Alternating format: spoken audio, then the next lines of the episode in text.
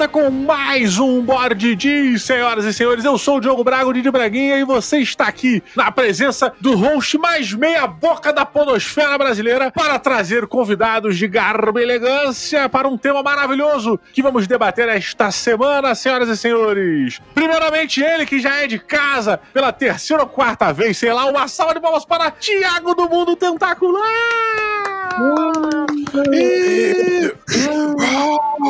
Eu, eu fico nervoso toda vez, porque a introdução do Didi é sempre tão ap- apoplética, hipoplética, apoteótica e, e didiótica, sabe? Que é sensacional e eu fico, eu fico feliz, cara. Eu tenho quase certeza que as duas primeiras palavras não significam nada. Mas no mundo significa, Carlos João.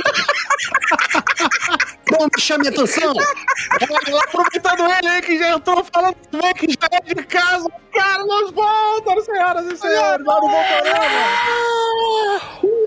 Lindo! Olha lá, e ele pela primeira vez aqui, eu tava achando que ele já tinha vindo, mas não tinha vindo. Pela primeira vez aqui, senhoras e senhores, uma salva de palmas para o ET Afonso 3D! Até que enfim, eu que tive que me convidar, rapaz. Até que enfim, Diogo, cara de pau. Tive que se convidar, eu que mandei o convite lá, porra. Você mandou pra galera, mas não mandou pra mim. Eu falei assim: eu quero, eu quero, eu quero. Me chama. Sabe aquela criança que quer sempre responder a pergunta do professor? Sabe? Levanta a mão. Mas presta atenção, isso significa que eu queria que você, se você estava no grupo de pessoas para o qual eu enviei o convite, vocês faziam parte dos convidados, porra. Tá bom, Diogo. A gente vou, vou tomar essa como verdade. Tudo bem. Caraca, cara, isso é fo- por isso que casamento é caro, porque todo mundo quer receber um convite em casa. Caraca, maluco. Porra, não vale mais, ma- não pode mandar mensagem no WhatsApp. Aí, pai, vou casar tal dia. Se tiver de boa aí, aparece lá. Caralho, qual é o problema de um convite Isso como é esse? convite, cara. Isso não é o tipo de convite. Se você gosta da pessoa, você tem que falar assim: por favor, Fulano, venha no meu casamento. Faço questão da sua presença. Isso é um carinho. É um afago na alma. Porra, desculpa. Sem falar que a confirmação do casamento também é custa dinheiro, né? É, exatamente. Não é brota lá. Aí sim, agora você justificou por que é importante mandar um convite individual. Porque se o filho da puta ou a filha da puta não confirmar, você vai gastar um dinheiro desnecessariamente. Aí sim, Exatamente. É verdade. tem razão. Não, teve um casal aí da, da Califórnia que mandou conta pro pessoal que confirmou e não foi? Caraca, rolou isso, eu deveria ter feito isso. Porra, tava Caraca, certo, com hein? certeza, com certeza. Eu deveria ter feito isso. Confirmei que vou e não fui? Porra, Não, eu pedi atestado. Eu falei o seguinte: olha só, se você não for, manda um atestado pra eu poder, né, tirar aí. Mas se não tiver um atestado médico, meu irmão, tu vai pagar essas horas. E não tem banco de hora nessa porra, não. Vai ter que pagar. Banco de horas, cara, é que nem você vai num rodízio lá de japonês. Se você não comeu o sushi que você pediu, tu paga. Pois é, mas olha só, pensei agora na ideia do banco de horas, Carlinhos. Presta atenção. O bagulho é, se a gente fizer um banco de horas das pessoas que marcaram que iam pro casamento e não foram, a gente pode usar esse banco de horas quando a gente tiver filho. Aí ele vai ter que cuidar da criança pra gente poder sair. Porra, você é um gênio, É, cara. interessante. Mas aí entra o segundo problema. O quão, como você vai confiar nessa pessoa que confirmou e não foi no seu casamento? Se você chega no momento do- da sua vida de casado, que você precisa botar a pessoa pra cuidar da sua cria, pra você sair porque você não aguenta mais, foda-se, cara, quem é. Você não tá se importando, você quer que você chegue em casa com uma mulher que uma menina esteja respirando. Seja o mínimo. o que aconteceu nesses duas, três horas que você tava fora? Não importa. Meu Deus. Eu tô imaginando o Didi criando um app pra isso, sabe qual é? Porra. É o, bom- o nome do app é Banco do Vacilo. Vai ser mal. Vai, vai, vacilou, vai, vai pras horas de vacilo, tá ligado? E aí lá você tem as horas de vacilo mensais. E aí você precisa pagar essas horas de vacilo, tá ligado? Eu tô, eu tô, tô vendo aqui a ligação. Olha, eu tô vendo aqui no meu, meu, no meu app aqui que você, tipo, porra, combinou de ir lá no meu aniversário, eu fechei tudo, fiz as reservas e tu não apareceu, tá? O aniversário foram quatro horas, mas aí eu só tô cobrando duas, que são as duas horas que você vai ter que ficar agora com meu filho aqui em casa pra gente acertar essa dívida. Ou as duas horas que você vai ter que fazer alguma parada por mim. Não, se você não tem. Quem não tiver filho, cara, eu vou, eu vou escrever esse app. Outra parada. Ó, eu preciso de uma pessoa que fique duas horas pra mim na fila do Detran. Mas o que eu ia dizer, 3D? Eu tô aprendendo a programar agora. Eu tô aprendendo Olha a programar mesmo. Olha ele. Meu, vai É. aplicativo. Meu aplicativo de TCC vai ser essa porra só. Tá? Você tá aprendendo a programar o que encontro? Vamos. Não, tô aprendendo a programar JavaScript pra começar. Ah, Olha ó, ele, não. cara. ó, ó. Você teve a coragem que eu não tive, cara. Eu tô uns dois anos tentando começar um curso de JavaScript pra poder inventar coisa. Não é só programar, mas pra poder fazer esses add-ons do Foundry, dessas paradas Aham. aí, sacou? Pra poder fazer esses módulos, essas paradas. E eu não tive coragem ainda de, de começar a parada. Parabéns, cara. Você é um corajoso. Porra, obrigado. Eu sei que não vai dar em nada, né? Vai ser mais uma uma coisa que eu vou fracassar, mas toma aí. Olha só, para com isso. Que, gente, eu sou formado em ciência da computação, tá? Pra quem não sabe. Olha aí. Eu nunca aprendi a programar JavaScript. Caraca, que Nunca. Sabe por quê? Porque eu acho um saco. Se tu tá aprendendo, brother, tu já tá muito além de muita gente aí. Fica por mim, vai pra mim. Eu já sei o que é uma string. Olha aí. Olha aí.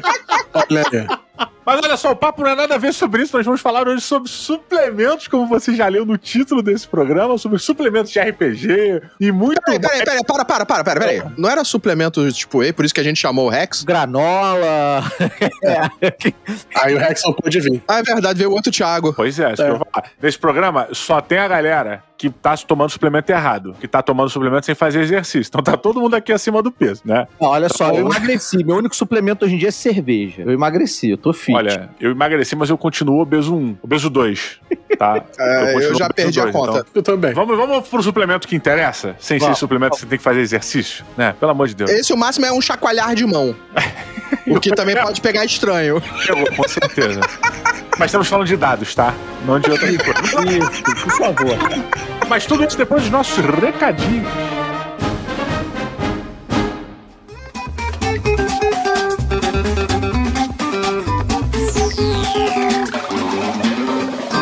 Sejam bem-vindos aqui aos recadinhos do Board. Recadinho sempre rápido, informando algumas coisas que são importantes e relevantes, alguns jobs e alguns jabás que temos que fazer por acá. Hoje o recadinho vai para um financiamento coletivo que tá rolando lá no catarse.me, rapaziada. A gente vai comentar um pouco sobre ele também durante o episódio, mas fica aqui alguns direcionamentos mais focados, que é o Cthulhu Pulp. Para quem não sabe o que é o Cthulhu Pulp, para quem não acompanhou ou não está acompanhando nossas lives de Cthulhu Pulp lá no meu canal twitch.tv barra Didi Braguin. O Cthulhu Pulp ele é um suplemento de O Chamado de Cthulhu, o RPG O Chamado de Cthulhu, que deixa as aventuras mais pulpes, mais aventurescas, assim. Os jogadores, os personagens, eles ficam mais heróicos durante a jornada. Então, ele dá um poder maior para os jogadores combaterem, né, os mistérios, os mitos de Cthulhu. Bastante diferente do módulo básico do Cthulhu- Chamado de Cthulhu, onde ele é mais um surviving horror, né? A gente tenta até combater, a gente tenta é, se safar de algumas situações, mas realmente os mitos, eles são muito poderosos pra gente. No Cthulhu Pulp, a gente tem essa aura mais heróica. É uma pegada meio Indiana Jones, no esquema onde você é um professor de faculdade durante a semana e aos finais de semana você viaja, né, para as terras tropicais ou desérticas para tentar roubar relíquias e acaba lutando, combatendo os nazistas no meio do caminho. Então ele tem muito essa pegada do Indiana Jones, onde você consegue fazer coisas maiores do que um humano normal. É quase como se você fosse um super ser, sem ser, na verdade. Você não é um super humano. É, mas você tem, né? É sempre o ápice daquela pessoa, né? Se você é forte, quando você vai pro pulp, você é muito forte. Se você é rápido no pulp, você é muito rápido, né? Então tem toda essa pegada. Uma pegada de tintim, né? Tem, é muito bacana, cara. É um, um sistema que a gente tá jogando, tá se divertindo muito. E o financiamento coletivo de Cthulhu Pulp tá chegando nos seus últimos momentos, né? Então você não pode deixar de aproveitar, você tem que ir lá e garantir seu exemplar se você já tem o Cthulhu, né? O chamado de Cthulhu, que é um módulo básico, que são suplementos, você precisa ter os dois livros para poder jogar. Se você não tem, no site da New Order você tem lá o guia de jogo rápido, que você pode baixar gratuitamente para conhecer e ver qual é. E se te interessar, compre o, o módulo básico, né? Tem um- uma das faixas de preço que você pode comprar lá no financiamento coletivo, é que você compra tudo. Compra o módulo básico, você compra o Pulp, você compra tudo. O suplemento Cthulhu Pulp, ele já foi financiado, a gente já bateu a meta, já passou da meta, tá um sucesso só. E agora a gente tá indo para as metas extras. Uma dessas metas extras é a Serpente de Duas Cabeças, uma aventura para você jogar, que são oito, nove aventuras em uma só, todas interligadas ali, que é uma aventura realmente que foi indicada, ela foi é, indicada a dois grandes prêmios internacionais do board game do RPG, assim como o Cthulhu Pulp, né, que foi indicado e levou o prêmio de melhor suplemento no Ennis de 2017. Então, cara, tudo que tá vindo aqui pela New Order é coisa de primeira categoria. Acho que vale muito a pena. As nossas aventuras de RPG estão muito bacanas, tá dando um outro gás pro chamado de Cthulhu que eu tô adorando, adorando, adorando. A dificuldade continua lá, o terror continua lá, mas agora você interage com eles de maneira mais aventuresca, cara. Muito bacana. Eu, eu particularmente gosto muito. Se você não conhece, se você não sabe como é que é, confere lá, entra lá na Twitch e dá uma olhada nas nossas aventuras que tem acontecido agora. Aconteceu agora um spin-off da campanha principal nessa sexta-feira e na quarta-feira, se tudo der certo, pode ser que mude a data, mas a princípio na quarta-feira dessa semana. Se você está ouvindo na data de publicação, no dia 8 do 9 de 2021, vai ter a última sessão dessa nossa campanha principal, que estamos lá. Eu, Thiago Rex, Afonso 3D, Carlos Voltor, Atena Games e o Tiagão, mestre do mundo tentacular, que está mestrando pra gente de, uma, de forma maravilhosa. Tá bom? Então, rapaziada, esses são os nossos recadinhos aqui. Hoje é bem rapidinho, só falar para vocês do Cthulhu Pulp. E para terminar, lembrar vocês que todo dia eu estou ao vivo na twitch.tv barra Didi Braguinha. Eu tento sempre começar minhas lives jogando um board game com a galera e depois eu vou para jogar outros jogos, jogos AAA, outras paradas que eu tô tentando ganhar, inclusive pelo, pelo MRG, tá bom? Então é isso, vamos pro programa que tá maneiríssimo, cara. Um grande beijo, valeu!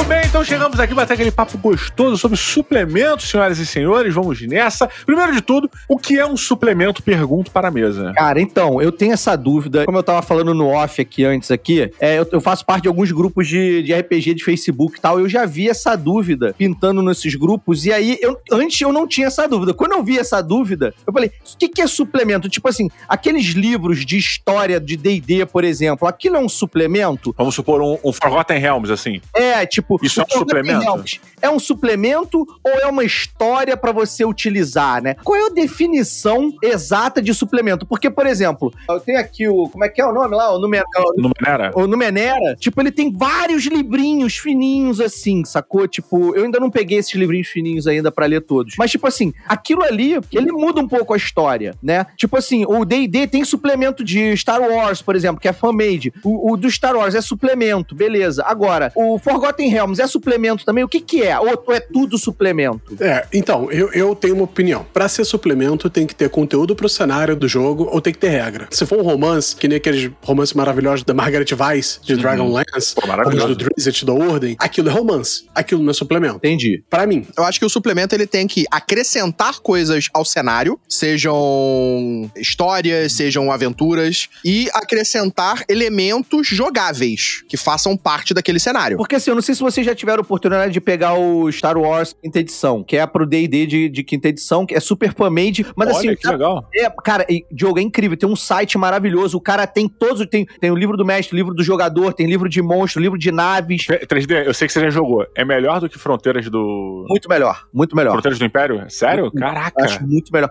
É Porque é incrível, porque ele é super completo. O cara teve um trabalho fantástico. Cara, seria um sonho se a Wizard, tipo, canonizasse ele, porque ele é, realmente é muito maneiro. Ele muda classes, ele muda raças, ele bota só raças de Star Wars, ele bota só as classes, ele correlaciona, né, as raças do D&D comum. Olha, que maneiro. Com as raças. Então, tipo assim, você tem o Jedi, mas pra você ser o Jedi, você, pode ser um Jedi Scholar, um Jedi é, Ranger e um Jedi sei lá o quê. E aí ele te permite, ele ainda diz no- na introdução, ele te permite você criar subterfúgios pra não fazer com que todo mundo queira ser Jedi. Então você pode dificultar. Então, na- nas três aventuras que eu mestrei de, de Star Wars é, baseado nessa aventura, todas elas eu falei assim: ó, só pode ser Jedi quem, a partir do quarto nível e quem seguir um caminho de bondade. Se você fizer alguma parada no meio do teu do caminho que eu vou julgar e eu vou anotar lá no meu bloquinho lá que foi que foi bizarra, sacou? Esse cara eu já, eu já não deixava ele ser Jedi. Tipo assim, eu nunca cheguei a terminar nenhuma dessas campanhas, mas Cara, mas olha, eh, vou te botar um ponto aqui. Eu acho que se a gente falar, por exemplo, de Forgotten Realms, né, ou de um, de um cenário, nós estamos falando de cenários. O nome, É, o já diz, cara, esse é um né, cenário que faz com que você jogue. O cenário ele vai ter algumas regras que elas vão eh, definir um comportamento, né? Um Dark Sun, por exemplo, que tem a escassez de metal. Aham. Então você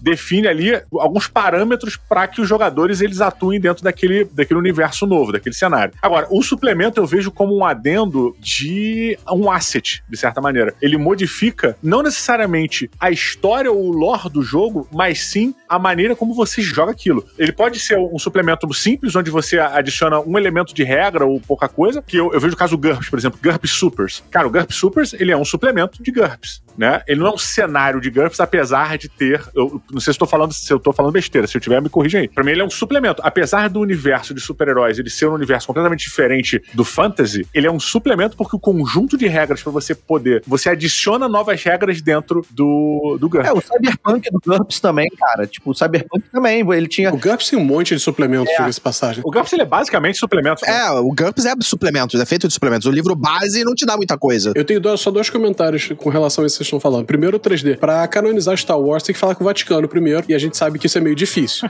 Não, não, na verdade a gente tem que falar com a galera que criou essa religião lá na Inglaterra. O judaísmo. ah, também, também tem esse pessoal aí. O jedaísmo. Agora, o que o Didi falou, tu- você comentou de pode até ser um negócio pequeno, de regra pequeno, e o 3G tinha comentado ainda agora dos, dos Glimmers, que são os livrozinhos de regra pequenos pra Numenera. Tem um chamado Lovecraftian Numenera, que ele só adiciona basicamente sanidade, a ideia de sanidade ao Numenera, Aham. e a ideia do, do mitos de Cthulhu ao Numenera. E é só isso. São três ou quatro regras, e pronto, tá ali. É um suplemento. É, cara, isso é, isso é interessante.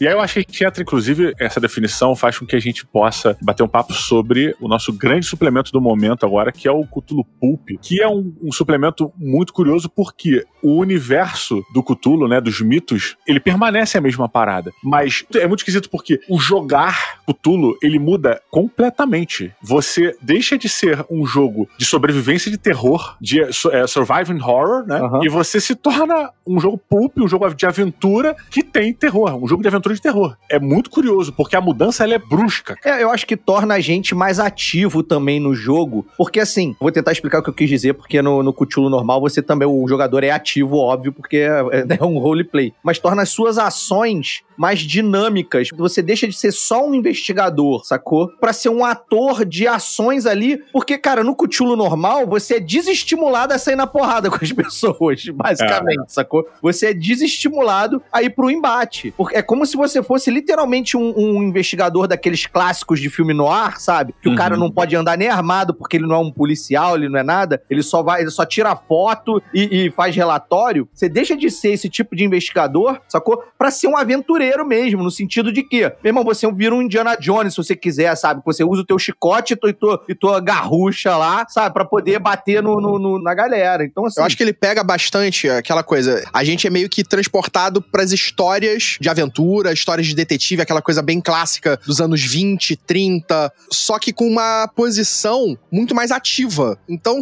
exemplos tipo Indiana Jones, mas você pega também. O Indiana Jones é perfeito, cara. O Indiana É, Jones é Indiana perfeito. É um é professor perfeito de nesse- faculdade que é perseguido por uma tribo na floresta amazônica. Cara, é tipo, é isso. Você se torna um Indiana Jones. Exato. O que eu falo é que você deixa de ser o Jack Nicholson em Chinatown e você se torna o Dick Tracy em Dick Tracy.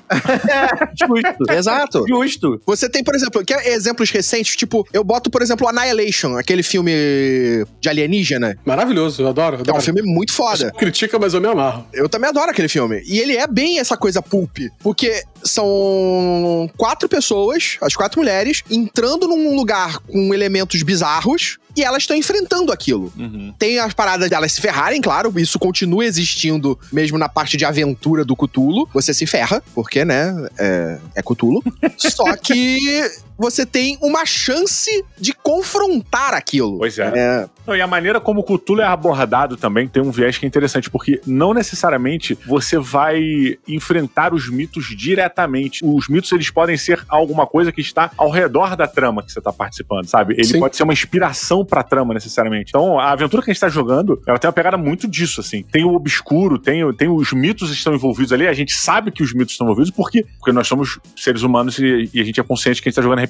Mas se a gente não soubesse, os mitos não são claros. Eles não estão ali entregues pra gente de primeira mão, sabe? Tudo que a gente tá vendo são, cara, que esquisito. Pô, isso aqui é uma parada meio obscura, sabe? São sutilezas do terror Lovecraftiano que estão tremendo muito devagar a gente pra esse filho da puta desse guardião, do Thiago, que tá aqui com a gente agora, fuder a gente na última aventura. é. Desculpa o palavrão, pessoal, tô tentando diminuir, eu esqueci que eu tava tentando diminuir. Aí, assim, palavrão é coisa de carioca, mas tu já virou brasiliense, porra, então tem que parar de falar essas porra. Pois é, você é do Caralho, Cara, eu falo isso não, porque o DJ outro dia postou que tá com saudade de surfar, que eu vi. Tô com saudade do mar, cara. Tô mesmo. Sobe no ônibus lá em Brasília, em Brasília, pô. Aqui quase não tem ônibus em Brasília. Sobe num trem. E trem pior ainda, mano. O, o metrô foi inaugurado em 2005, sei lá. Perdemos toda a audiência brasileira. Até a piscina de onda que tinha no parque, ele estava com o bicheque foi desativada. Então não tem onda nenhuma. A única onda que tem é lá no Guará, da galera que é da, da Marola. Então, aí também não é Eu, da eu praia, achei não. que tinha até proibido essa onda também. Aqui, é, vamos, vamos seguir então pro Cthulhu Pulp. Cthulhu Pulp tinha outro tipo de onda. Era mais ópio. É, era a onda do terror, né? Tinha uma pergunta pra você com relação ao, a esse suplemento. Bem, primeiro de tudo, ele tá no financiamento coletivo para sair, você ainda tem Sim. tempo de entrar. Dependendo de quando você tá ouvindo esse programa, você tem tempo de entrar e garantir o seu com precinho supimpa, metas supimpas e tal. Mas eu te pergunto o seguinte: esse suplemento ele faz modificações na maneira de se jogar Cthulhu. No quesito de regras, o que que objetivamente assim você pode citar das grandes mudanças que tem? A gente tem os níveis, né, de, como o pessoal fala, o nível de polpa que você pode aplicar. Você pode só, cara, é, dobrar o ponto de vida dos jogadores, deixar eles pegarem uma vantagem e sai pra vida. Ou você pode fazer o que eu tô fazendo, é permitir tudo, permitir poderes psíquicos, permitir magia sem o custo de sanidade a cada vez que você Ah. usa, permitir é, é, ciência Permitir um- estranha. Um ser humano levantar um vagão de trem. permitir o ser humano levantar um vagão de trem, porque isso é muito pulp, É, sabe? Além de fazer outras coisas, como tem, uma regra que eu me amarro do Cthulhu Pulp, que é o evitando a morte certa. É basicamente, você gasta toda a tua sorte que você tem e sabe aquele tiro que ia pegar no teu coração? Aham. Pois é, aquele livro, ele para a bala. Porra, isso é maravilhoso. Aquele livro que você Porra. tinha Isso é guardado dentro cara. do paletó, ele parou a bala. Tô, tô falando Sabe? isso aí, eu acho que eu já gastei essa sorte aqui na vida. Que merda. Você e o Leonel Caldela, né? Olha aí. Caraca, ele, Ele ele, tomou um diretamente, ele tomou balaço, ele tomou balaço mesmo. Pô, mas, cara, isso eu acho muito curioso, o Thiagão, porque, cara, o meu estilo de RPG, ele é um estilo bem mais pulp. Eu gosto dessa pegada meio DCC, sabe? Dungeon Crawl Classic, essa coisa mais old style e tal. Não que eu não goste da profundidade dos temas e tal, eu, eu adoro. Mas eu gosto dessas coisas, desses arquétipos, sabe? Dessas coisas meio que bem definidas. onde- Heróicas. Eu, eu gosto muito disso, cara. Então, eh, você falou essa, essa questão da, da evitar a morte quase certa. Uma vez a gente tava jogando GURPS. Era um GURPS de investigação, cara. Era um sistema meio que a gente inventou ali, de investigação policial e tal, né? Usando só o módulo básico. E eu sei que eu tava mestrando e tal, e um dos, dos detetives estava subindo no prédio, perseguindo, né? Um, um bandido, uma pessoa e tal. E o outro cara resolveu ir por fora, escalando pela, pelos encanamentos, pela parte externa do prédio. E aí, cara, quando chegou um determinado momento, ele ia dar um pulo se atingir uma janela mais próxima e tentar surpreender o cara. É, e ele, cara, não, consi- não conseguiu. E eu, porra, morte certa, né? O cara ia cair, morte certa, é GURPS, cara. Porra, ele era um humano normal. Ele ia morrer. E aí ele falou, pô, cara, mas vou acabar a aventura da maneira pra caralho. Eu falei, então fazer o seguinte, rola 3D6 aí. Se você tirar 18, tu vai cair na lata de lixo e tá vivo. Porra, isso é pulp pra cara. Bate na tendinha, né? E fica no lixo, né?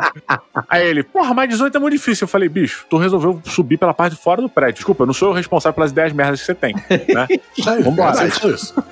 Aí, aí ele, então beleza, bora, porra, agora vai dar. Maluco, ele rodou a porra do dado. Saiu 18. Filha da puta, Genial. parecia até desenho animado. Bateu no macho da bandeira, quicou, caiu na tendinha, não sei o quê, enrolou nas roupas, estavam nos var- no varal e caiu na lixeira. Pum, caiu em pé. E, De ciroulas. e nas ceroulas, né? E caiu vivo. Puta, isso é muito pulp, cara. Isso é muito, isso é muito tintim. Isso é coisa que acontece com tintim. Exato.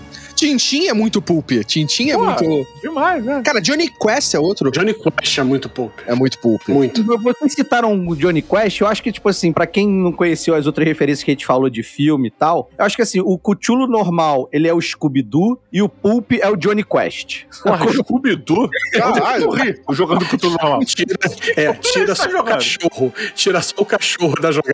Tira só o cachorro que fala. Mas é porque o Scooby-Doo, eles não têm ação, eles não dão porrada, eles não fazem nada, eles só ficam investigando e fazendo. Ah, eles fogem, né? Eles fogem. E eles fogem. É. No máximo fazer uma armadilha pra É, pegar o ruivo. Não, mas olha só, vou defender o 3D nessa porra aqui. Porque o 3D, ele tá com toda a razão. Que o chamado de cultura é tão desesperador que você chega no nível de sanidade que você conversa com o cachorro e o cachorro, o cachorro responde. então o 3D tem toda a razão do que ele tá falando. O chamado de cultura é tá correto. Desculpa. Obrigado pelo profissionalismo. Mas eu quero agora, na próxima aventura de Cthulhu do Thiago, Thiago, próxima aventura que você mestrar de Cthulhu, eu quero uma perseguição de várias portas num corredor. É, você Olha, tem que ter, uma, né, cara? Tem que ter. Anota já aí no teu caderninho que na Ah, próxima tem que ter. Entra numa, sai numa. numa, entra numa, sai noutra. A Perseguição. Na. O tema do Benny Hill no fundo, né? O tema do Benedinho no fundo. Tem que ter. E tem que ter aqueles barulhinhos de correndo. É. Né? Mas você tava falando das regras, Thiagão. Cara, dependendo da quantidade de polpa que você colocar, você pode tornar o jogo uma aventura de super-herói. É aquilo que eu tava até combinando com vocês sobre fazer uma história com super-heróis pulp, né? Uhum. E, cara, é perfeitamente possível. Tem, tem exemplos no livro que falam até disso. A questão da ciência estranha. Você, cara, você pode criar o Rocketeer e jogar Porra. chamado de Cthulhu, jogar Cthulhu Pulp com o Rocketeer, cara. Pra mim, um dos heróis pulp mais sensacionais É, que, que, que tem, que eu, eu me amarro. vai ter né? filme novo aí, já anunciaram um filme novo aí. Anunciaram? Pô, tomara, cara. Porra, clássico. Maneiraço. Tomara, eu gosto muito. Eu gosto muito do primeiro também. Eu adoro o primeiro. Eu achei o visual dele é maravilhoso. O visual é sensacional. E tem, cara, tem a Jennifer Connelly. Que filme Sim, sim. com a Jennifer Connelly não é maravilhoso? Tem um elemento também que é muito emblemático, tirando toda a atmosfera do, do filme e tal, mas tem um elemento pulp no, no Rocketeer que eu acho fabuloso, que é quando ele toma um tiro no propulsor dele, né, do jato. E aí ele conserta com um chiclete. Ele pega um, chiclete. e cola no buraco. Não, E depois isso resolve o problema do vilão. Isso é muito foda também. Porque o chiclete é o que faz o vilão se fuder. Pode crer, cara, pode crer. Isso é uma coisa muito pulp. E, e além disso, além dessas coisas. Isso é uma coisa o- muito MacGyver. Também.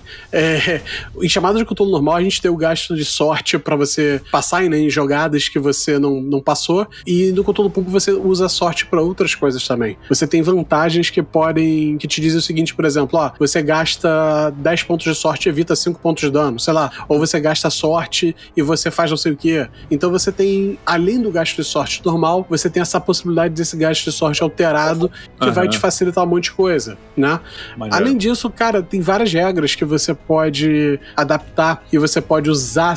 O jogo é totalmente modular. É um suplemento completamente modular. Você não precisa usar tudo. Você usa só o que você quiser. O nível de polpa que você quiser. Não, e sabe que eu fiquei impressionado, Thiago? O range de personagens que a gente fez pra aventura que a gente tá jogando na live é muito grande. Tipo, eu sou um veterano da Primeira Guerra Mundial, que já tem uma idade, ele é um brucutu inacreditável de forte, mais forte antigamente, né? O que levantava peso redondo, né? Aquele peso bolinha. Só falta É, aqueles bigodinhos assim nele. Né? bigodinho e aquele, aquela jardineira, e o aquele macacão, macacão. de tigrinho, Aquela né? jardineira de tigrinho.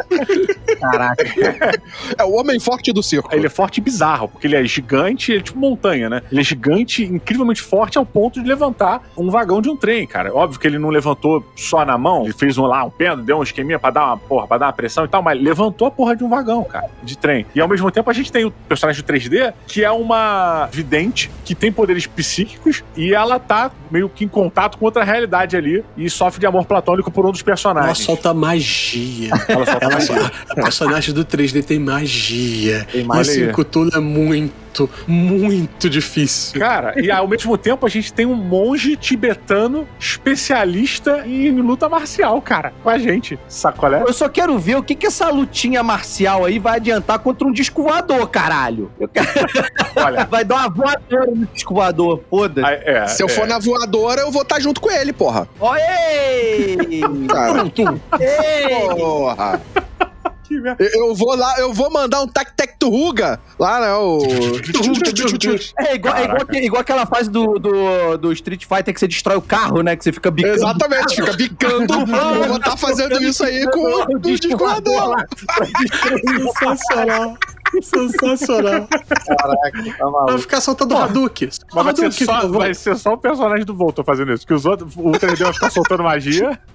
Não, não tem magia do poder que dá aqui do Hadouken, não. Mas a parada mais é fora do comum que você tem é aquele negócio dos tentáculos de fogo, né? Que você circula o teu corpo em fogo e É, é, então, é, não, que, é, que é o chicote, na verdade, né? Que é o, o chicote de fogo, é. chicote de fogo. Tem uma parada que eu acho foda, principalmente nessa coisa da- dos personagens né, que a gente tá falando, que a gente tem uma mulher que é vidente, tem um veterano mega forte, um monge Shaolin. Dentro dessa parada, você pode construir qualquer coisa, né? Qualquer personagem que vai ter uma gama de possibilidades de ação muito mais fortes, muito maiores, né? Do que você teria simplesmente no Cthulhu, né? Porque eu acho que. Imagina a gente com esses personagens jogando Cthulhu normal, né? O, Uhum. Jogando o chamado de Cthulhu. A gente Não, não, ia ter a, a mesma Não dá, não dá. interação com a história dessa forma, né? A gente tem que acabar fazendo coisas um pouco mais clássicas, né? Não, respeito, respeito com as criaturas, Voltor. A gente não ia ter o respeito com o medo Não. que a gente tá sentindo. A gente não ia ter Exato, o respeito respeito com nada. Não, Porque- só, não só o respeito com medo, vocês são muito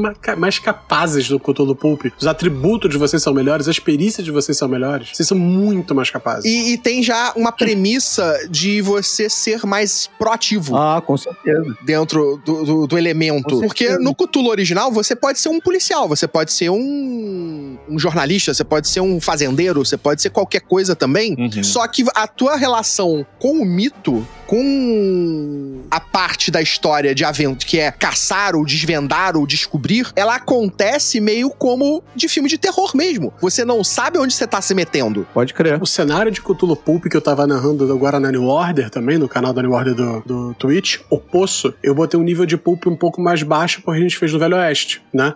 E é E- maneiríssimo também, cara. É, É, maneiríssimo. legal. Os personagens, pra você ter uma ideia, a personagem da Maine que tá jogando lá, é, a gente terminou a aventura na sessão passada, era uma geóloga, entre aspas, amadora, em Pulp. Aham. Só que é aquele negócio, é como tá no Pulp, ela deixa de ser só uma, uma, uma estudante, uma curiosa, e ela se torna uma, uma aventureira também, ela se torna uma heroína. Gente, no último episódio eles mataram um pólipo voador. Um pólipo voador em chamado de Cthulhu é um bicho que você não mata com facilidade. Eles explodiram o bicho com uma dinamite. Que ela criou usando os poderes de geóloga dela. Um chiclete e um Não, eles acharam, mas tudo Ah. Mas poderia ter utilizado seus poderes de geóloga e criado. Um dos personagens correu com a dinamite acesa e abraçou maneiro. o pólipo. Urukai, isso é Urukai pra caramba, hein? E não morreu. Peraí, peraí, peraí. peraí. É, agora a gente chegou num ponto. É. É, agora eu quero entender como é que isso O aconteceu. ponto de vida dele era muito, tava muito alto. Ele tomou um, um dano absurdamente grande, mas ficou com um ponto de vida. Eu falei, cara, desculpa, mas dinamite, você perdeu o teu braço. Pelo menos isso. Tá. Você perdeu o teu braço. Mas você tá vivo. De alguma forma você tá vivo. Caraca, e vocês mataram maneiro. o pólipo voador. Eu diria que ele perdeu o braço que tava segurando a dinamite. Sim. É, aquele lado do corpo tá um pouquinho comprometido Chamuscado. pro resto da vida. Mas ele saiu dessa bombado, pelo menos, né? É, ele saiu dessa. Ele se tornou quase um Jonah Rex. Algo que você só faz com suplemento.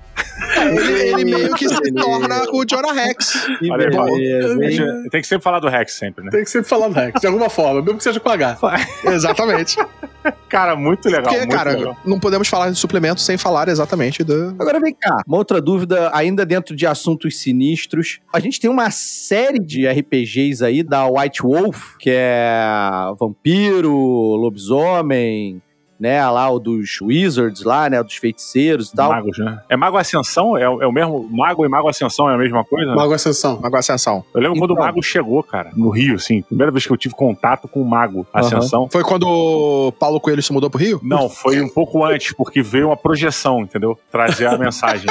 Mentira. É. Mas foi no grupo de adolescentes com Cristo que a galera jogava vampiro, lobisomem e daqui a pouco chegou o Mago Ascensão. Peraí, peraí, peraí. Era um grupo de adolescentes com Cristo. Que jogava RPG. com vampiro, com lobisomem, com jogar, não, jogar RPG, ok, mas jogava um RPG de vampiro, lobisomem e mago. Aí cada um acredita no sobrenatural que quer, né, cara? É, não, não, É. eu só acho.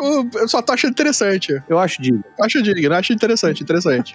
Era um bom grupo, era um bom grupo, diria eu. Tem esses todos aí, acho que eu tô esquecendo de um, que eu acho que são quatro, tô de algum, não me lembro agora qual é. Tem vários, na verdade. Tem o Wraith, o Múmia, tem o Promethean, que é de golems, digamos assim. Isso, isso, isso. Então, e o, o- o legal dessa história toda é que o Hunter the Reckoning, Bom também. que é o que onde você acaba assumindo o papel do caçador dessas criaturas todas, tornou todos esses livros da White Wolf, tornou eles em suplementos do Hunter. Olha, É, por quê? Porque você tem as regras do Hunter, né? Porque você é caçador dessas criaturas, mas você precisa suplementar as regras de cada um desses outros livros de acordo com quem você tá caçando. Então eu joguei uma aventura. Ah, caraca, É. quase um Monster Hunter. É, é isso. É o Monster Hunter. É isso. Caraca. Então, eu achei do caralho, porque assim, é, durante a aventura que tava sendo mestrada pra. A, a única vez que eu joguei o Hunter, na verdade, o mestre, quando a gente descobria alguma coisa, porque era uma aventura que tinha os vampiros que estavam tentando acabar com os lobisomens, e era uma aventura que passava em Paquetá aí, Diogo. Olha aí. Era uma aventura que a gente tinha que ir pra Paquetá, porque era em Paquetá que tava dando merda. Aham. E aí a, a, a Alcateia ficava em Paquetá e os vampiros estavam ali tentando dominar o negócio e tal. E aí, à medida que a gente ia investigando, e ele tem muito essa pegada mais de Call of Cthulhu e não de Pulp, né? Porque o Hunter, você não necessariamente você é um caçador fodão, né? Isso depende muito do que o mestre quer pra aventura dele. Nessa aventura nossa, ninguém tinha superpoder, ninguém era nada, a não ser um moleque que acabou virando lobisomem por conta de um negócio que aconteceu. Mas enfim, enquanto a gente ia descobrindo, o mestre ia passando pra gente pelo celular partes dos livros do Vampire, do lobisomem. Caraca. Então, tipo, e aí teve uma, uma vez, eu fui numa biblioteca, ele falou assim, cara, tu achou isso aqui? Pum! E aí ele me mandou o PDF do Werewolf, falou assim, ó, foi isso aqui que tu descobriu. Aí eu falei, cara, tá sacanagem, né? tipo, ué, tu não tava procurando um livro? Tu não procurou uma coisa específica, tu tava procurando um livro, então. Foi esse livro aqui que tu achou. Toma isso. Caraca! Que maneiro. E aí eu tive que, eu real, porque, pô, eu joguei o Werewolf há, há 20 anos atrás, a última vez, eu Uhum. tive que real pegar e achar no livro do Werewolf o que que dizia sobre a raça XPTO lá, do licantropo lá, de como é que funcionava essa porra. Eu tive que ler. Caraca! Voltor, você percebeu que ele achou no livro do Werewolf? Ei! Olha aí. Aonde estava? Tá. É. É a versão lobinho do Werewaldo. É a versão do Aldo, né? do lobisomem. Caraca, cara. Olha, mas eu acho, eu 3D eu acho essas paradas muito maneiras, assim, quando você tá numa aventura e o mestre, ele, ou o narrador, ou o guardião, como você quiser, ele mescla a experiência de você dizer que está buscando na biblioteca com a experiência real de você pegar um livro, folhear até você achar o que você precisa. Aham. Eu fui jogar uma aventura numa das RPG Rios, saudosa RPG Rio. Era uma aventura de uma investigação. Era GURPS também. Cara, eu sou fã pra caralho de GURPS. Eu adoro GURPS. Eu adoro o sistema de regras genéricos também, tá? E a gente tava jogando uma aventura de investigação. E quando a gente chega no determinado local, a gente acha uma casa. numa- nessa casa tinha um criado mudo, né? E dentro no criado mudo tinha um livro. E esse livro tinha um papel, tava marcando uma página. E aí, pô, eu falei, vou pegar e vou ler. Vou pegar e abrir. E quando eu abro, ele me entrega o livro. Maneiro. E aí eu leio o livro que o cara tava lendo. O personagem. Cara, então assim, a, a ficção ela sai da imaginação. Ela vem pro real, abro aquilo e eu tenho que olhar nas letras impressas naquele livro, com cheiro de mofo, o que eu tinha que falar pro grupo. E o mistério tava ali dentro. Então a gente se debruçou sobre o livro, na mesa. Puta, isso é, isso é Maneiro, legal, cara. É, essa parte, é, tipo, de você construir fisicamente a ambientação, a- a- os props, né, da, da aventura. Cara, a gente fazia isso quando a gente jogava presencial, né, que é algo que a gente... é difícil hoje em dia, mas,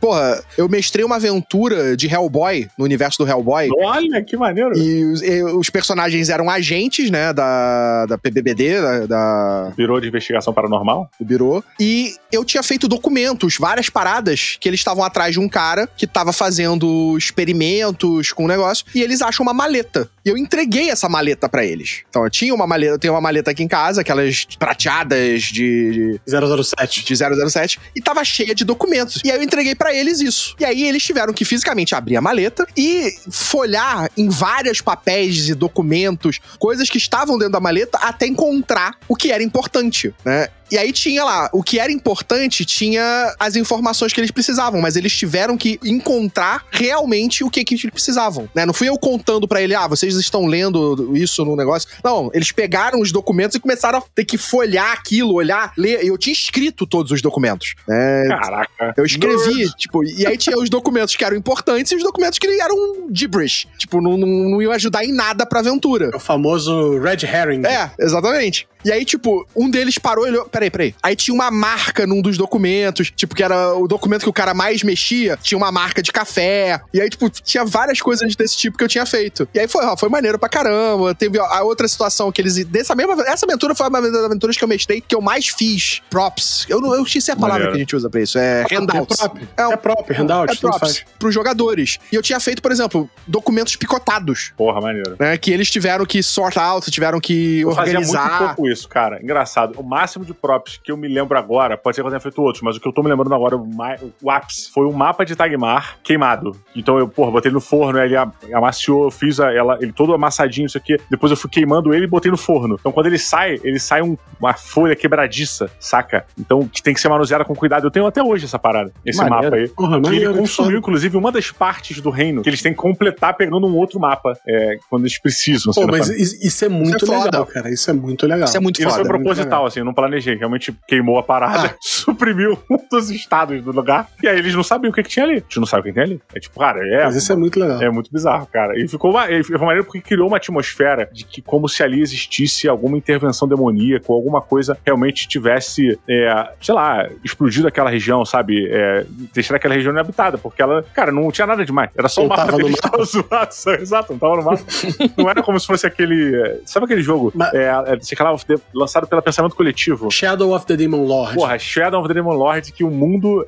Essa, essa premissa desse RPG é muito maneira. O mundo vai acabar. Ponto. Essa é a certeza que você tem. O lance é: você é um dos últimos sobreviventes desse mundo. Você tem que tentar sobreviver o máximo possível, enfrentando todas as merdas que estão acontecendo, dos demônios na parada. Então, é isso. Não existe um final feliz pra esse jogo. E aí as terras vão sucumbindo, as terras estão se esvaindo, tem vulcões, banana e a porra toda. Então, eu acho, cara, tinha muito essa pegada do Shadow of the Demon Lord. Muito bom, cara. Eu gosto muito até desse jogo, diga-se passagem. Eu nunca joguei, cara. Engraçado, nunca joguei. Porra, bora jogar. Te convido. Porra, cara. eu gosto muito. É, é- ele é um jogo bem divertido, só que ele é, ele é bem mortal também. Então tem que ter. É bem divertido, você morre rapidinho. É destruição, Ah, isso é. morte. Mas olha, eu, eu, vou ser, eu vou ser honesto, apesar de eu ter essa pegada meio pulp, eu gosto muito do RPG, tipo, eu vou citar o GURP, quando eu fazia o personagem com um nível de pontos de um ser humano normal, sabe? Ele é absurdamente fatal, o- a qualquer coisa, tomou um tiro, morreu, basicamente, tomou um tiro, bem colocado, acabou, morreu. Fiz, pode rasgar ficha, joga fora. É, eu gostava muito, tanto que a gente tinha um RPG de Segunda Guerra Mundial, cara.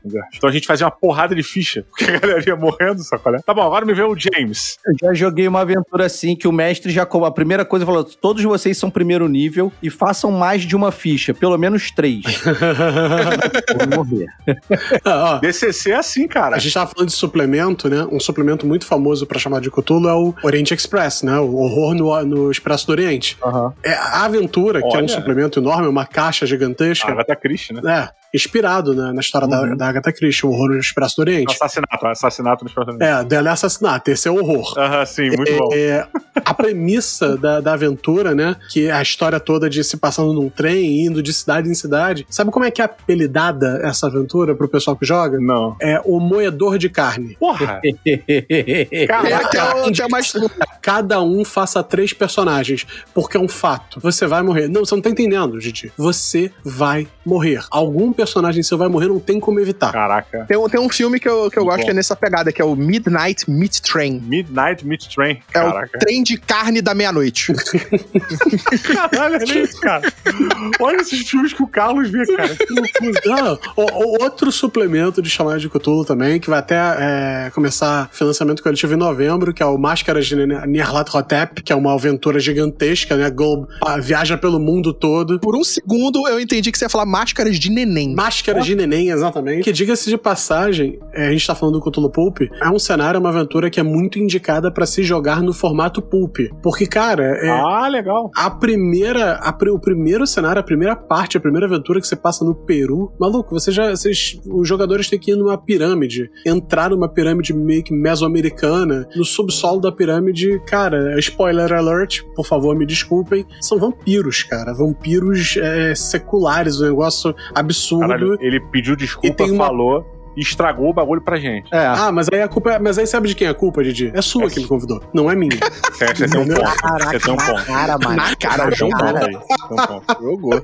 Aceito a minha culpa e sento nela. Olha, e, eu, eu vejo um Alan Quarterman fazendo parte dessa aventura. Sim, sim. Não, e, gente, é sério, gente. Eu falo pra vocês. O dia que foi entrar esse financiamento, compre essa- esse jogo. Essa, cara, essa aventura é sensacional. Eu já joguei essa aventura. Ela é. Ela é jogando em pulp, então é. A Liga Extraordinária é total Cthulhu, né, cara? Cthulhu Sim, né? Cthulhu. Pulp. é. É, Cthulhu Pulp, é Cthulhu Pulp, total. A nossa aventura, ela tem essa pegada Liga Extraordinária pra caramba. É, assim. então, Cada um é, de nós é um herói à sua moda, né? Foi proposital, vocês sabem disso. Eu falava até desde a gente começar. Sim, sim. Sim, Eu sim. falava desde a gente começar. Vocês são um grupo, vocês são uma liga. É. Sabe de quem é a culpa disso? É sua, Thiago. Calma aí. A culpa é minha? A culpa é minha? claro. Então bota o link que eu quiser. A culpa é do 3D. Pronto. Porra, minha? Pô, então o 3D foi culpado de fazer isso. no lado mais fraco da corda, né? Mas é uma boa coisa. tô Ó, mas- aleijado na porra do, do, do podcast e tem que cair em cima do aleijado.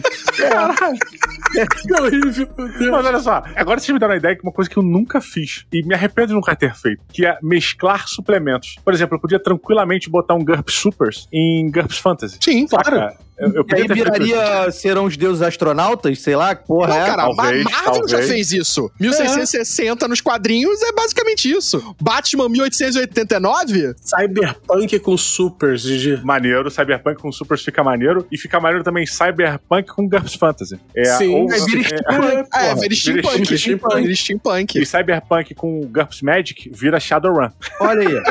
Olha aí. E Cybersteam com Fantasy Punk vira qualquer coisa. Não sei. Não sei mais o que, que vocês estão falando. Mistura o terror com Conan e bota o Cyberpunk junto, que aí você tem uma coisa Porra, muito louca, cara. Conan É, mas- tem elementos de terror. Conan tem elementos de terror. Tem, Sim. cara, tem. Mano. Conan, Conan é pulpo pra cacete. Porra, né? Conan tem. É, Conan é poop pra caramba. Robert. Howard, cara, Salomon Kane. Ele escrevia Salomon Kane. Total. Que é total poop. Eu acho que os elementos de terror do Conan, que o Robert Howe botava no Conan, só funcionam na literatura. No quadrinho, nunca funcionou pra mim, porque é, parte da narrativa do Robert Howard era ele descrever um animal, né, ou uma criatura terrestre que o Conan nunca viu. E ele descreve como se fosse uma coisa fora do comum, assim. Eu, eu lembro de uma, uma das primeiras aventuras que eu li do Conan, ele tá preso numa, num- numa masmorra, cara, e ele ouve uma respiração durante todo o tempo que ele tá lá, ele ouve um peso, ele ouve um grunhidos, ele ouve barulhos, e ele não sabe o que, que é, e é uma escuridão que tá ali fora, né? E ele começa a criar uma, uma, uma coisa ali. Até que ele começa a ter vislumbres daquilo, né? E ele começa a ter vislumbres e aquilo se aproxima e ele sai na porrada daquela parada. E quando ele tá saindo na porrada, tu fica imaginando um milhão de coisas, cara. Tu imagina, sei lá, mano, o porra do Monstro S.A., aquele bicho azul gigante lá. e tu, caraca, bicho, porra é essa, cara? O, porra, o bicho tem uns tentáculos, não? Mas ele tem presas Caramba, na cara. boca. O Conan bateu no Sully. Conan bateu no Sully, cara. Ele bateria tranquilamente. Ainda tiraria o pelo todo e faria um casaco. É, É. E, cara, chega no final da parada, quando termina, era um gorila. Tu vê que era um gorila. Tu fala, porra, era um gorila, mas o Conan nunca tinha visto a parada. E ele tava envolto no medo, sabe? Na escuridão ali. Então ele tava com muitos, muitas sensações deles ali, atrapalhando a psique dele. Então ele não tava entendendo o que tava acontecendo direito. Então, cara, aí você fica com medo do que tava vindo. Aí você fica, sabe, o inesperado, você é surpreendido por uma coisa que você não sabe o que é. Nos quadrinhos, quando o cara desenha, porra, a criatura, fala, ah, é um macaco. Tipo, acabou. É, é, Saca? o- os livros com certeza te davam uma atenção muito maior do que os quadrinhos. Pela própria diferença da mídia. E principalmente pelo estilo do Robert Howard de escrever. Porque ele, ele tinha um estilo muito parecido com o próprio Lovecraft, né? Eles trocavam É, cartas. O Howard, o Howard, o Clark, o Clark Ashton Smith, o Lovecraft, eles faziam parte do Lovecraft Circle. Exato. Era, era um grupo que trocava cartas entre si. Não, e talvez Então- tenha sido o primeiro universo compartilhado, né? Da história. É, ele, o, o universo dos mitos talvez tenha sido o primeiro, cara. É. Talvez tenha sido um dos primeiros, se não o Que primeiro. com certeza eles utilizaram elementos do mito do Lovecraft nas histórias. O Lovecraft ele, ele incentivava os outros a Total. coisas das histórias dos outros. Isso é descarado, né? É, bastante. Tipo, usem da minha, que eu vou usar da de vocês, e assim por diante. Isso é era, era uma outra época, né, de compartilhar as coisas, né? Eu, eu sei que é lógico que existia o ego, sempre existiu a vaidade de ser o ator mais lido e tudo mais, só que ne- nesse grupo de pessoas existia um criar algo puta, completamente Sim, não. E eles tinham um carinho também muito grande entre eles. Tanto é que Uhum. o Lovecraft ele apelidou o Robert E. Howard de Two Gun Bob. Porque ele falava que o Robert ele era grandão, parecia um. Era quase um pistoleiro. Então era, era o Two Gun Bob. Caraca, e sabe, existia esse carinho. E vem cá, só uma parada que eu nunca fui muito fã de Conan, não por nada, não porque eu acho ruim, não. Só não fui, só não tive oportunidade de ler, só vi o filme dos os filmes do Schwarzenegger, nunca li nada. Essa era eboriana aí, né, que, que chama, ela é datada na nossa história ou é um, um universo novo? É um universo. Não, é um universo novo, mas seria datada na Terra, na nossa história. Ah, Tem sim. um período. Mas tem tem um a período ali, né? Também. Que antes disso ainda tem a Hiperbórea, que também tem um outro herói do Robert Howard nessa história aí, sabe? É, você tem o Kun, o Salomon Kane, que tá dentro desse universo do Robert Howard, e o Conan. O Solomon Kane já seria milhares de anos depois. É, Porque na ideia do Robert Howard, isso tudo é a Terra, gente. sim, seria tipo a Terra muitos, muitos anos no passado. Tipo 10, 15 mil. Bilhões. É. Não, não chega a ser milhões, mas tipo 10 mil anos, 30 mil anos no passado. É, é por aí, por aí É, mesmo. tipo, fazer, fazer um cuchulo no, no ano 28, 28.020 antes de Cristo, tipo... Seria Conan. É, é. Cara, eu já fiz. Eu, eu já eu narrei uma aventura de Conan que eles, no final, encontravam Satogwa. Caraca, que maneiro. Satogo é o quê? Satogwa é um sapão gigantesco. Você imagina um Ah. sapo enorme, muito grande, muito grande, com muita Tá fome. ligado? Eu vejo Naruto. Nível de não prestice do Didi subindo, subindo, subindo, subindo. Você quer subindo. um outro exemplo que poderia funcionar também com o Pulp? Máquina do Tempo. Porra, Ah, total. Ele viajando pra aquele futuro dos Eloy e dos, Mordo dos Mor- Morlocks. É. Dos Morlocks. Cara, aquilo por si só é atormentador. Sim. Cara, nas linhas, não precisa ser nem tri, nem tri. Nas linhas já é tipo, ai meu Deus, como assim? Caralho. E porra, aí cara. a gente coloca, pra mim que funciona perfeitamente, até misturei com o Numenera, Tândaro Bárbaro. Tândaro Barra. Pô, Tandaro Bárbaro é muito Numenera, é muito Mitos, é muito Pulp. Porra, é, É, muito per- é junção perfeita. É a junção perfeita. Junção Caraca, perfeita. cara. E pergunta pra vocês, qual o suplemento de qualquer sistema que vocês já jogaram na vida inteira de vocês que mais marcou? Ah, eu, eu vou ser sincero, eu tenho dois favoritos. Primeiro é um suplemento de D&D 3.5, é o Complete Book of Psionics, feito pelo, escrito pelo Bruce Cordell. Porra, é muito mais gente, eu joguei. Caraca, sério, Como cara? O buco dos psionicos é É maravilhoso. sensacional. Eu sinto uma falta tremenda de psionicos na, na- na- na- agora. Sim. Eu acho que isso aí é quase como se fosse a quarta dimensão pra mim. É, ele expande o D&D num nível que eu tipo, ah, não, não quero. Não quero. Não, cara, cara, aquele livro é sério. Você pode até não ser fã de Psionics, você pode até não ser fã, mas a escrita, a forma Ah, que é tá. apresentada as coisas. O Bruce Cordell escreve muito bem. Eu, eu, eu consegui autógrafo dele até nesse meu livro. É, eu, eu já vendi quase todos os meus livros de D&D 3.5. Eu não vendo esse. Tá. Eu adoro esse livro, esse livro é muito bom. E o segundo, é, eu curto muito, muito, muito a, o Expresso Oriente. O Horror no Expresso Oriente. Eu ah, sou esse apaixonado. Tá, maneiro. Vai ser uma aventura ou um suplemento? É um suplemento que é uma aventura. A minha vontade é pegar a caixa aqui e vou mostrar o negócio pra vocês. Caraca. Maravilhosa. É, é- é foda. É foda. Cara, eu sou apaixonado pelo Expresso do Oriente. Porra, eu maneiro, sou cara. fissurado. Ele, ele altera também o core rules do jogo? Tipo, o... Não, em termos de, de regra, ele não te dá nada de diferente. Mas ele te dá um cenário pra você jogar, porque ele te dá, além do trem, né, que é um personagem à parte. O trem é um personagem à parte. Maneiro. Christine. Isso. Ele te dá vários antagonistas e ele te dá várias cidades, várias partes de cenário onde você vai atuar, certo? Onde você vai Uhum. jogar. E, cara, desde o, o antagonista principal até os outros antagonistas do jogo, de- desse cenário, brother, sinceramente, é um. para mim, junto com Máscara de Nyarlathotep, são as duas maiores campanhas de chamado de Cthulhu. Essa daqui dá pra você jogar em Pulp também, fica, vai ficar legal. Maneiro. Mas aí não precisa criar três personagens. Não precisa criar três. Cria dois, por via das dúvidas. Legal. Cria dois. Mas, cara, eu, eu sou apaixonado por esses dois livros. Tanto o Psionics quanto esse aqui. Ah, maneiro, cara. Afonso 3D. Assim, eu já tinha jogado Pulp antes, ainda com a versão em inglês. Eu já tinha jogado Pulp antes, com, inclusive com o Gordirro, inclusive, com a galera, com os amigos dele lá. Jogou online, nem, nem tinha pandemia ainda, mas a gente também resolveu jogar online, porque não tava difícil da gente, da gente, de todo mundo se encontrar e tal. E aí, eu me apaixonei pelo Pulp e agora jogando com vocês, a versão em português e tal, cara, assim, tá muito maneiro, sacou? Tipo, tá muito legal, então ela é a minha segunda, assim, não tô puxando Uhum. o saco do, do, do- do- nosso assunto principal aqui, não. Mas ela é a minha segunda, mas a primeirona é o Cyberpunk do GURPS, Pô, o cara. Cyberpunk é do era. Cyberpunk É do. Cara, foi o Cyberpunk do GURPS que me fez me apaixonar por RPG. De verdade. Olha, que legal, cara. Foi, foi o Cyberpunk. A capa, sensacional, né? Diga-se passagem. A capa é incrível, cara. A capa é incrível. Inclusive, eu tentei procurar pra achar, pra comprar, né, o livro branco do GURPS e, essa- e esse suplemento. Que é o meu, Não esse. tem, eu, eu acho que o que vende hoje em dia é outra É capa, não é preto, mais é o aquela preto. capa.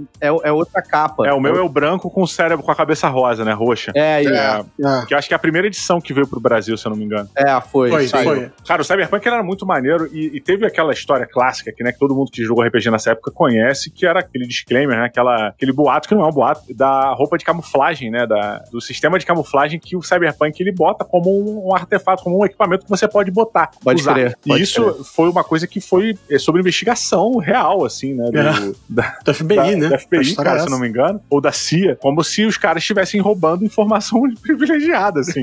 ou seja, A os caras que fizeram. invadiram a Steven Jackson Games e, tipo, e levaram livros, cara. Cara, é muito bizarro porque eles, sem querer, eles deram. Eles cham- chamaram a maior atenção com o bagulho. Se ninguém falasse nada, ninguém ia suspeitar de que eles teriam um sistema parecido com esse. Que idiota, né, É, cara? É, idiota, tipo, trapalhões. Pede, pede pro sobrinho, pede pro teu É sobrinho. típico de americano.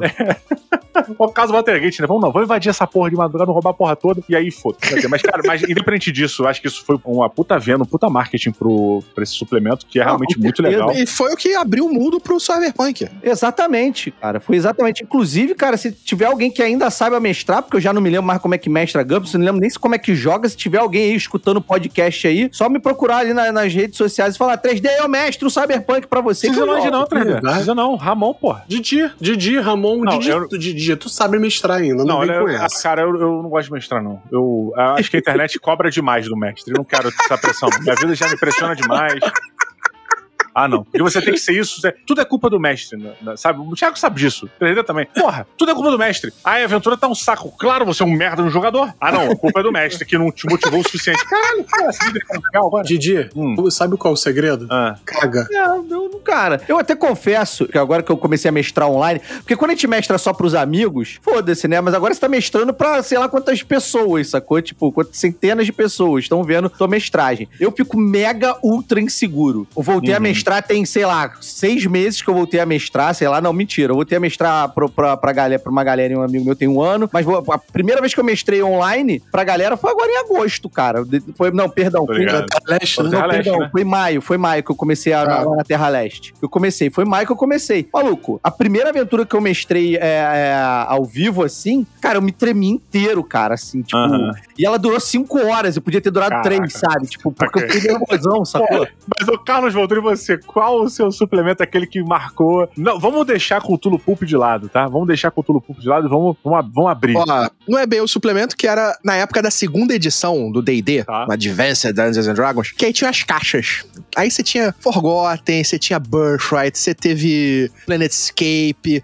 Cara, eu sou apaixonado por Forgotten, Uhum. mas eu tenho um carinho muito grande por Birthright. Birthright é. Birthright era um cenário suplemento pra D&D que você jogava num mundo aonde o jogo tinha umas adaptações de regra pra s- Guerra de Reinos. Era quase Então- o Game of Thrones, cara. Era basicamente Game of Thrones. E você tinha, por exemplo, você podia, dentro do jogo, os seus Aham. personagens, você ia jogar lá quando você fosse criar eles, você tinha que jogar um D100 pra 1% de chance de você ser torcado por sangue de Deus. Caraca. Que existiam essas pessoas nesse mundo que tinham o sangue de Deus correndo pelas veias delas. Porque quando houve uma grande guerra entre deuses, o sangue se espalhou pela terra e houve pessoas que foram tocadas por ele. E essas pessoas desenvolvem habilidades a Uhum. mais, né? Poderes a mais. E elas ainda têm a capacidade de roubar o sangue dos outros que também tinham esse sangue. Uma coisa meio Highlander. Uhum. There can be only one. Caraca. E aí você tinha um cara que reinava, um elfo foda, que era o Manhunter, que reinava num reino ao norte, e ele chegou ao poder caçando outros que possuíam esse sangue. Isso é pra D&D? Isso é pra D&D. Sim. Segunda Nossa, edição. é AD&D. AD&D, AD&D. AD&D, é.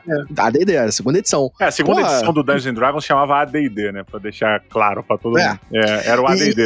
E, e era maravilhoso, cara. Eu achava foda. E você tinha várias criaturas, porque se você se tornasse um caçador e caçasse muito sangue, você mutava e se transformava num monstro. Nossa. Cara, eu nunca ouvi falar disso, cara. Cara, é um cenário maravilhoso. É meio obscuro. É meio obscuro, mas é muito bom. É, é meio obscuro, porque só existiu nessa época. Eles nunca mais voltaram com ele. Como é que é o nome disso, perdão? Birthright. Birthright. Pô, o nome é mag- magnífico, hein? Tipo, que era.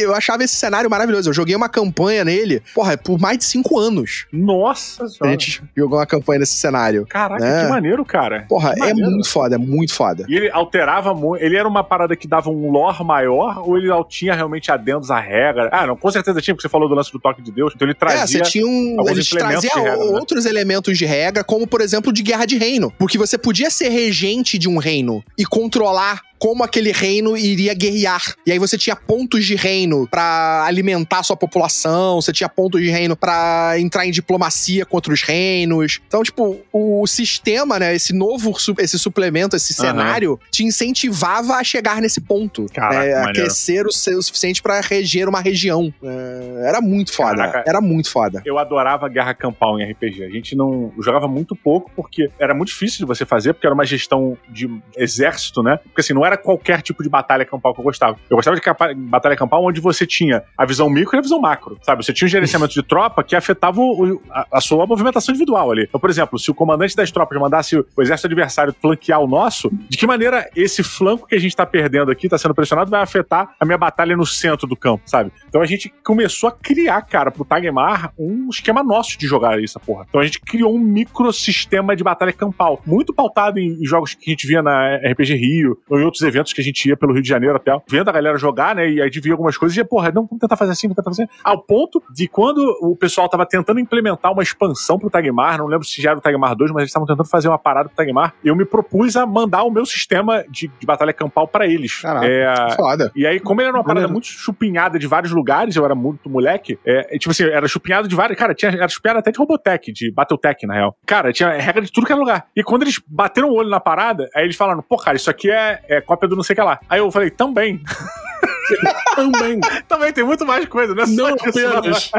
É, várias coisas misturadas e eu transformei em outra. É, fiquei com maior vergonha depois que eu entendi o que eu tinha feito com o Marcelo, cara, que era o responsável pelo projeto. Eu falei, caralho, merda, eu fiquei com maior vergonha, não conseguia falar com ele. Maior vergonha, mano. Tem, um- tem um outro sistema, tem um outro. Que aí também é, é quase um livro base, mas é- é- é- tem vários é, cenários diferentes, que é o do Warhammer 40k. Ah, cara, Que é o- bom, nunca joguei, tô curiosidade. Porra, eu acho muito maneiro. É o Dark Heresy. Porra, Dark é, é, é suplemento. Eu, eu, eu, eu diria que é suplemento, apesar de ser livro base também. É porque são vários livros base diferentes. Você tem o Dark Exato. Heresy, você tem o Space Marines. Steve eh, Rogue Trader. Ah, tá, porque É. o, Warhammer, ele é aquela parada. Você, dependendo do que você tá jogando, você pode ser uma parada medieval, você pode ser uma parada futurista, né? Então, é, é meio que um GURP, de certa forma, não? Não, não, o Warhammer 40k que ele tá falando é sempre futurista. É, é futurista. Ah, o 40k é... assim- Caraca, maneiro. Tá. O 40k é sempre futurista. E você Quando tem. eu falo Warhammer, é medieval. É isso. Também É. tem o medieval. É o medieval também. Caraca, maneiro. E aí, esse futurista, eles são acho que cinco livros diferentes com, com jogadores diferentes. Você joga com os imperiais, você joga com personagens corruptos, você joga com humanos modificados pra serem supermarines, né, rogue trades, e você tem esse que você joga com acólitos, que trabalham pra um inquisidor do, do império, que é Ah. o Dark Heresy. Porra, maneiro. E, Tem até um cara, jogo que lançou que você é um, um acólito desse. Que... Não, você é o sim, inquisidor da sim. parada. Saiu, acho que um jogo pra videogame. do- É, pra- PC, eu peguei no pra PC, cara. Muito legal, interessante, interessante. E aí você tem várias classes dentro desses do Dark Heresy. E eu, na época, tava jogando com Tech Priest, que é você meio máquina, meio... Você é basicamente uma criatura cyberpunk, cheia de implantes e cheia de paradas que te corrompe, mas você é um priest, um sacerdote da É tecnologia. um padre com iPhone. É tipo, é tipo o Homem-Fera lá no, no He-Man.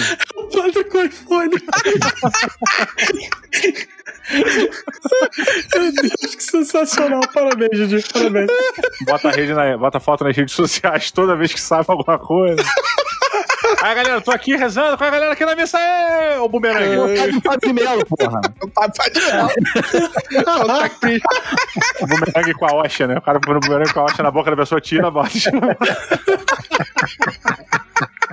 O, o Diogo, faltou você dizer qual é o seu suplemento.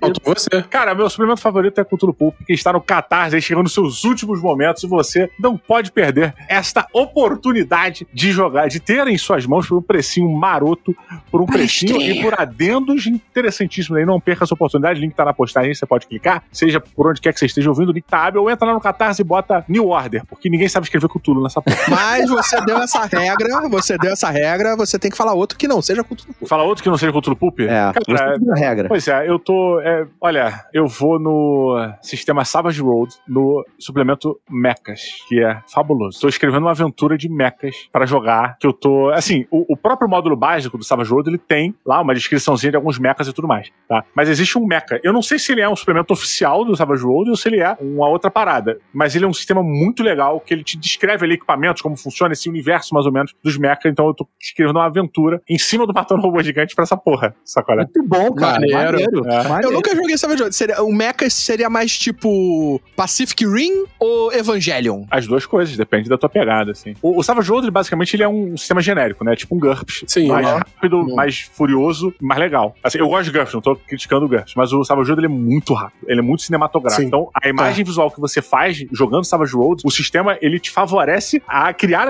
imagens de filme, cara. Criar cenas de ações maravilhosas. Tem um- uma, uma regra dentro do Savage Road, que é a regra de perseguição, que ela agiliza a, a fuga e a perseguição, transformando ela numa cena de filme, cara. Que é, cara, e a maneira. Ela não, super, ela não tira a regra pra ficar mais rápido só. Ela bota as regras essenciais pra aquilo ter a velocidade, então você tem que ter uma decisão, um jogo dado, porque, e caralho, agora não sei o quê. Então tu tá tomando decisão no calor da perseguição. O cara virou de jeito, tu tem que tomar decisão, a capa vira pra cá, e caralho, o que eu fiz. Então, cara, é muito bom. E eu adoro isso, cara. Eu sou um mestre de timing, já falei isso no começo. Eu adoro mestrar com tempo. Tipo, é uma decisão urgente, meu irmão, você tem três segundos pra tomar. E às vezes eu aviso que você tem tempo e às vezes eu não aviso que você tem. Porque ela, o jogador entendendo o meu tipo de mestragem, ele vai saber que a partir do momento que eu botei uma decisão na mesa, meu irmão, você tem que me dizer a resposta agora. E se o cara não dá, a coisa acontece sempre sem a pessoa tomar as rédeas da, da situação, sabe? Então eu acho isso, eu adoro, eu encaixo muito bem com o sistema de Savage Worlds, cara. Eu gosto muito. E esse do Mecha é muito bom. E você que tá terminando, chegou até aqui agora, chegou nesse fechamento, aguentou esse papo, mentira, que esse papo foi ótimo. Esse papo foi ótimo, é meia boca, mas os convidados sempre alegrando, enaltecendo, evoluindo essa, esse papo maravilhoso. Você gostou? Deixa aí nos, nas nossas redes sociais,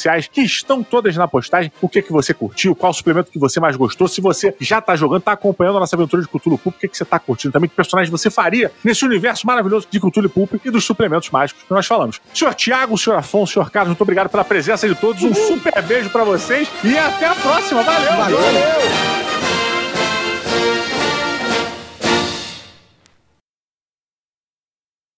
Beleza? E virou recadinho. Leozão, faz aquela viradinha, não precisa dar o tempo, não. Só fazer o cortezinho pra poder virar de boa. Brrr. Aqueles Então- recadinhos, tipo, Didi, tua mãe te ligou. É. É, a lavanderia mandou dizer que a roupa tá seca. Caralho, perfeito. Dá os recados assim pras pessoas, né? Fernando de. Fernando de Cambuí, sua mãe pediu pra avisar que tem roupa no varal. É. Chupira. Chupira do Meia. Seu marido pediu pra avisar que o carro, o carro tá sem gasolina. Por favor, abastecer.